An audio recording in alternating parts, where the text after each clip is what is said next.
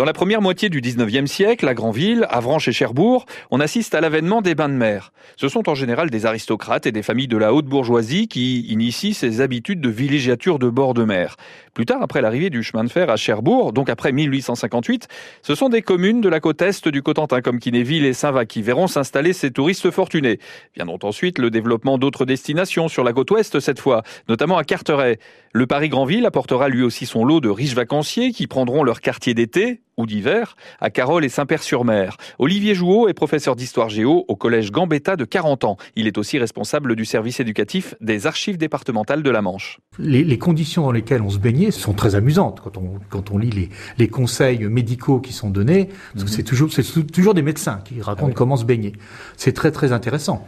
Alors comment on se baignait? Alors comment on se baignait? On pouvait se baigner à la baignoire, c'est-à-dire que euh, dans l'établissement qui était construit à, Cherbourg, euh, il y avait des baignoires euh, dans lesquelles on introduisait de l'eau de mer et donc on pouvait se baigner dans la baignoire.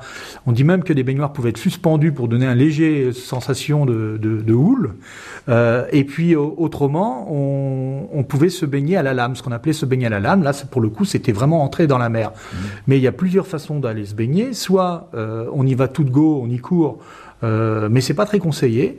Euh, soit on s'y fait porter par un, ce qu'on appelle un baigneur. Mais le baigneur, c'est pas celui qui se baigne. Le baigneur, c'est le surveillant. Et euh, certains médecins s'amusent à dire que les femmes aiment bien se faire porter par des baigneurs jusqu'à jusqu'à être plongées euh, euh, intégralement dans l'eau.